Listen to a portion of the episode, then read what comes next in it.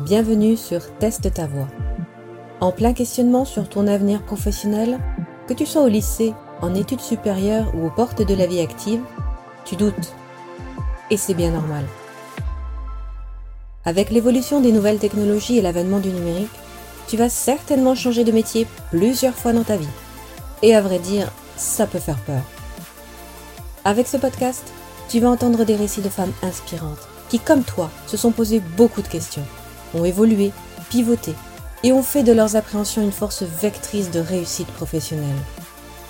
Teste ta voix, c'est le podcast qui te fait découvrir les métiers du numérique et qui t'aide à trouver ta voie dans cet univers. Je suis Anaïs Calmont, fondatrice de Tryerway, et j'accompagne les jeunes femmes à transformer leurs qualités personnelles en compétences professionnelles, à tester leur choix d'orientation dans la vraie vie. Tryerway c'est un réseau professionnel d'entraide féminin qui te donne toute la force et les bonnes ondes pour réussir ta vie professionnelle. Bonjour à toutes et bienvenue sur Teste ta voix, le podcast qui t'aide à découvrir les métiers du numérique et à trouver ta voie professionnelle dans cet univers. Aujourd'hui, je reçois Laetitia Audibert. Laetitia a d'abord travaillé au sein de cabinets d'avocats et d'entreprises internationales comme Ernst Young, Law, JBL, avant d'intégrer Opportunité Asset Management en tant que directrice juridique puis CEO Luxembourg pendant 17 ans. Aujourd'hui, elle dirige la startup Gandhi en qualité de CEO fondatrice. Gandhi, c'est une solution solidarité as a service qui, grâce au mécénat d'entreprises, au profit d'associations et à des outils numériques innovants, quelle que soit la taille de l'entreprise, indépendant, start-up, PME, ETI, accompagne et booste le RSE et la marque employeur, valorise l'image et la raison d'être de l'entreprise en la transformant en raison d'agir. Bonjour Laetitia, ravie de te recevoir dans ce podcast. Bonjour, euh, c'est moi qui suis ravie, merci à toi. Pour commencer cette interview, ma première question sera comment on passe de directrice juridique à CEO d'une solution numérique solidaire? C'est une très longue histoire que je vais essayer de faire courte. En fait, ça se passe en, plusieurs étapes. L'idée, c'est que, en fait, à, côté de ces carrières euh, que tu as mentionnées, j'avais également une carrière de peintre. Euh, dans le cadre de cette carrière de peintre, j'avais souvent euh, euh, la volonté de donner une partie des bénéfices que je tirais à des causes solidaires. Et, et en parallèle de ça, j'avais créé un magazine qui s'appelait Le Provocateur de Sourire et qui est un magazine exclusivement de bonnes nouvelles. Et tous les ans, on essayait dans ce cadre d'avoir des actions auprès de personnes en difficulté. Donc, par exemple, une année, on a réussi à réunir plus de 130 tentes qu'on a fait customiser par des artistes de rue et qu'on a offert euh, à Action Froid euh, de manière à donner un petit abritat euh, sympathique avec justement un peu d'art autour pour des personnes en situation ben, de difficulté. Une fois, on a réussi à trouver des produits de beauté pour des femmes ayant subi des violences. Et donc, il y avait vraiment cette volonté d'aider. Petit à petit, j'ai commencé à, à, mieux connaître le monde associatif et euh, grâce à ce magazine et à ma carrière de peintre, j'avais énormément de monde sur les réseaux sociaux. J'étais un peu influenceuse, entre guillemets, euh, avant l'âge. Et euh, avant l'heure, pardon. Et, et, en fait, pour mes 40 ans, j'ai décidé de lancer sur Facebook ce que j'avais appelé le Birthday Project, qui était de dire, bah voilà, on ne se connaît pas forcément sur les réseaux sociaux, mais vous avez la gentillesse de me suivre. C'est mon anniversaire. Si vous voulez me rendre heureuse, faites du bien au monde. Et à ma très grande surprise, j'ai eu plus de 1500 cadeaux pour mes 40 ans, euh, de gens qui ont donné euh, au SDF en bas de la rue, euh, de ceux qui ont été aider une personne âgée dans leur immeuble, d'autres qui sont devenus bénévoles pour des associations. Et là, je me suis dit, mais c'est juste dingue, un seul événement qui est mon petit anniversaire rend plein de gens heureux. Et non seulement moi, bien évidemment, mais en plus, ça rendait heureux les bénéficiaires de ces aides.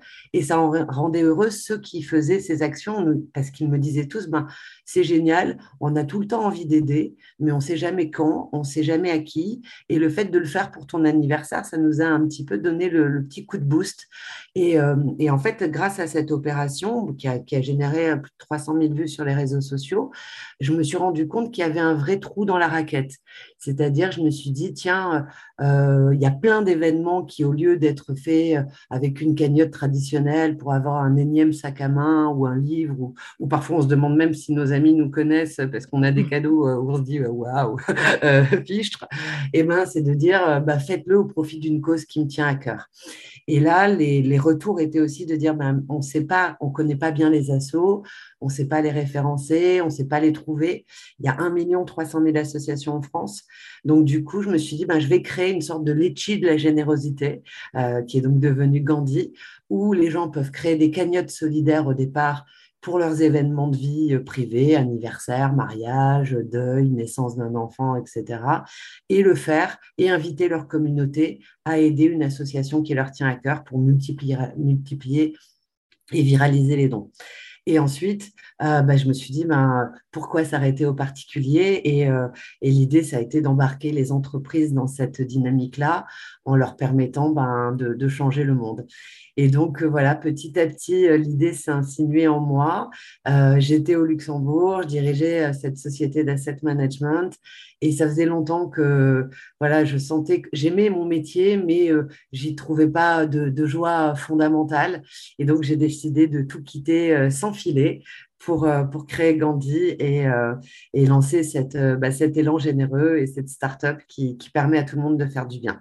Très, très, très joli storytelling. J'aime beaucoup.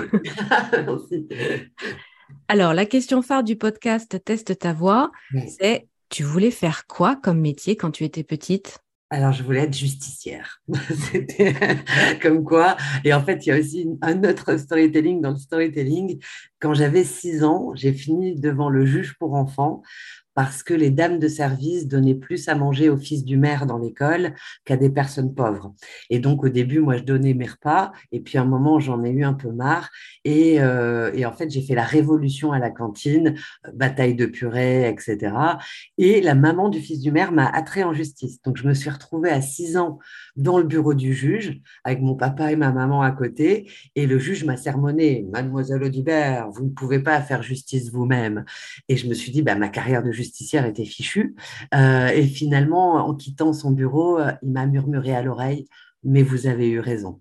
Et donc, euh, alors c'est comme ça que je suis devenue avocat, puisqu'au départ, euh, voilà, c'était euh, un peu défendre la veuve et l'orphelin. Et malheureusement, très vite, je me suis rendu compte que j'étais un peu tellement gourde que j'aurais été l'avocate la plus pauvre de l'histoire de l'humanité, mmh. parce qu'après mes études, les gens venaient me voir et, par exemple, ils voulaient divorcer et moi, je les réconciliais. Donc, c'était pas très bankable, comme on dit. Et donc, c'est pour ça que je me suis dirigée vers le droit des affaires. Euh, mais voilà, c'était, j'ai toujours été animée par ce sentiment de justice et finalement, bah, Gandhi, c'est un peu l'apothéose de tout ça. Ah, j'adore, j'adore ton histoire. et plus tard, est-ce que tu te posais des questions sur ton avenir professionnel, plutôt au niveau du lycée ou après le bac? Alors non, puisque en fait j'ai très vite su, donc je voulais faire du droit. Donc, euh, j'ai été quand même assez droite dans mes bottes, en l'occurrence, sans jeu de mots improbable. Euh, donc, ça a été assez facile de savoir euh, où j'allais. Il y a eu juste un petit doute parce que j'étais double championne de France de gymnastique rythmique et sportive à l'époque. Et quand on fait ça, et j'habitais en province, dans la région niçoise, le choix était de dire, ben, si je voulais continuer ma discipline sportive, il fallait que j'aille en sport-études le sport-études, c'était à Évry. Euh, et, donc, il y a eu un petit moment de doute en se disant, bah, est-ce que je vais plus loin dans cette, euh, dans cette dynamique-là? Mais euh, bah, je m'étais dit, bah, non, comme je veux faire du droit, que ce sont déjà des études assez longues, etc., bah, j'ai lancé, j'ai laissé tomber la GRS et, et j'ai découvert Nutella. Ça, c'était un autre drame. Quelles étaient tes qualités personnelles, tes soft skills euh, plus jeunes, qui mhm. aujourd'hui correspondraient à des compétences professionnelles?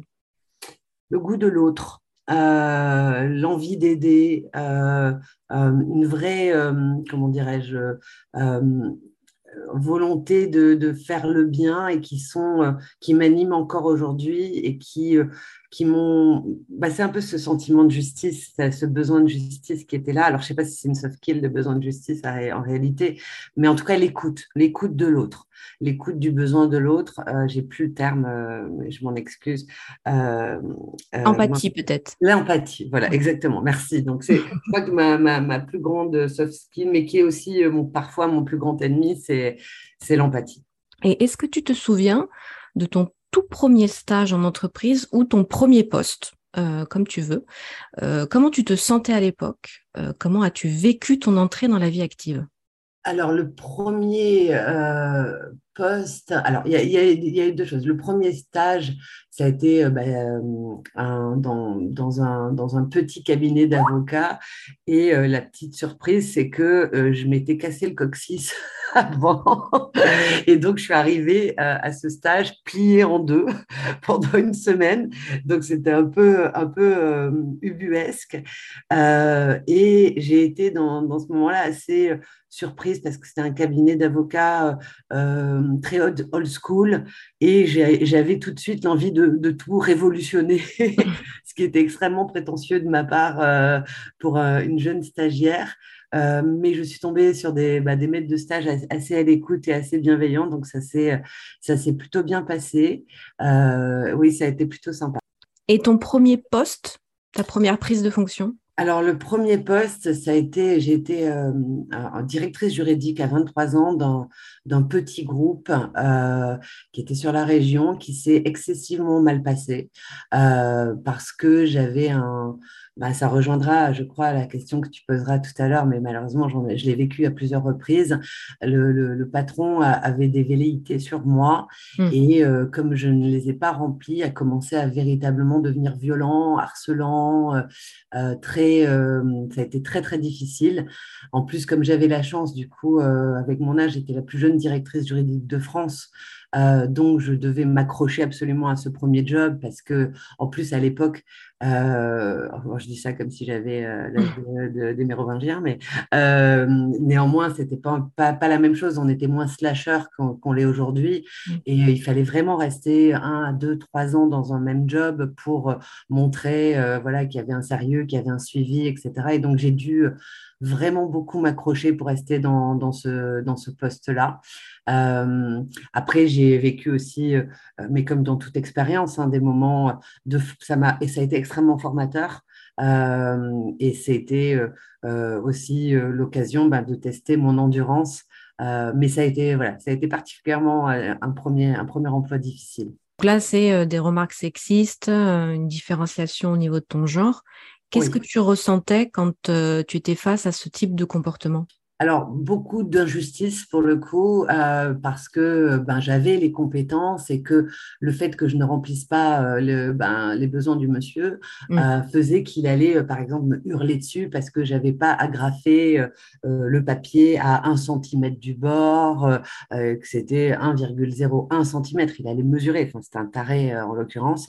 Mmh. Et du coup, je, oui, j'ai un vrai sentiment d'injustice. Euh, et, une envie de prouver euh, par tous les moyens que c'était que, que, j'allais y arriver coûte que coûte. Mais plus tard, j'ai eu aussi, ben encore il n'y a pas très très longtemps, hein, j'ai sur ma toute première levée de fonds, je citerai pas de nom, mais mmh. j'ai eu un, un, investisseur en comité d'investissement qui m'a demandé si j'avais fait cryogéniser mes ovules. Euh, parce que je suis euh, solo fondateur, que je suis une femme. Euh, et donc, j'ai été particulièrement choquée par cette question qu'on poserait jamais à un homme. Hein. Et comme j'ai pas d'enfant, il s'est dit. Alors, je comprends le fond de la question euh, euh, qui est de dire ben, tu crées une start-up, euh, tu n'as pas d'enfant, qu'est-ce qui va se passer si tu tombes enceinte, etc. Comment as-tu prévu éventuellement, si la question avait été comment as-tu prévu de gérer une éventuelle grossesse en plein lancement de start-up, ben, j'aurais été en capacité d'y répondre et, et, de faire face à l'argument. Mais la question as-tu fait cryogéniser tes ovules, ça a été un peu, un peu chaud. Et pareil, ce que ça donne, c'est c'est l'envie de, se battre et de, prouver que quand on est une femme, on, est tout aussi capable qu'un homme de réussir et que, euh, malgré ces embûches supplémentaires, euh, eh bien, la réussite n'est que plus goûteuse quand, quand on y arrive. Voilà, une question beaucoup plus positive. Qu'est-ce qui te motive au quotidien et qui te fait lever le matin? Alors, c'est euh, bah, justement là, avec Gandhi, on a collecté à peu près un million d'euros de dons pour les assos. on est encore une toute jeune start-up. Hein. et ça veut dire, en, gros, avec 30 euros, on change euh, positivement la vie de quelqu'un. Enfin, on apporte un véritable mieux. Et donc, ça veut dire qu'on a pu aider 33 000 personnes. Et euh, bah, ça, c'est une sacrément bonne raison de se lever le matin. De se dire que chaque acte que je fais, chaque client que je rentre, chaque personne qui utilise Gandhi, bah, derrière, il y a des bénéficiaires qui sont aidés, quel que soit le bénéficiaire, hein, intervient à la fois sur le droit des femmes, sur les enfants, sur l'environnement, sur la santé. On, couvre l'éducation, toutes les thématiques de la philanthropie. Euh, et, donc, euh, voilà, chaque fois que quelqu'un utilise Gandhi, il y a quelqu'un qui est aidé. Et ça, ça, ça me donne vraiment euh, l'agnac et envie de me, me lever le matin. As-tu identifié les éléments, les situations ou des personnes qui t'ont fait évoluer, qui t'ont fait prendre conscience de tes qualités et de tes compétences? Alors, c'est plus des situations, oui, c'est enfin, très global en fait. Je pense qu'on peut, il n'y a pas une personne ou une situation. Je pense que c'est chaque, événement de vie, chaque rencontre est une opportunité de grandir.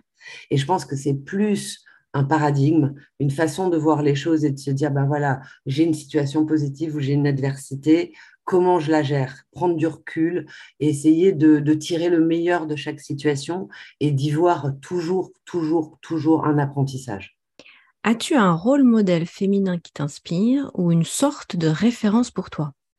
Alors, J'aime beaucoup euh, Jane Goodall, euh, qui est une éthologue qui a été prix Nobel de la paix, ou en tout cas nommée prix Nobel de la paix, qui est une des, personnalités les plus influentes, notamment dans le monde environnemental, qui est intervenue euh, notamment pour sauver les, chimpanzés euh, c'est une femme que j'admire beaucoup euh, pour son combat, puisqu'en plus, elle l'a commencé très tôt, dans les années 60. Euh, elle est ambassadrice de la paix auprès de l'ONU et, elle a eu énormément de courage parce qu'elle s'est confrontée au monde scientifique, elle s'est confrontée à tous les, climato-sceptiques et, à beaucoup d'adversités et elle a toujours tenu droit. Et donc, oui, je trouve que c'est une femme assez merveilleuse et, et j'aimerais avoir, avoir son courage. Et quels conseils donnerais-tu aux jeunes femmes qui nous écoutent, les petits pièges à éviter quand on fait ses premiers pas en entreprise?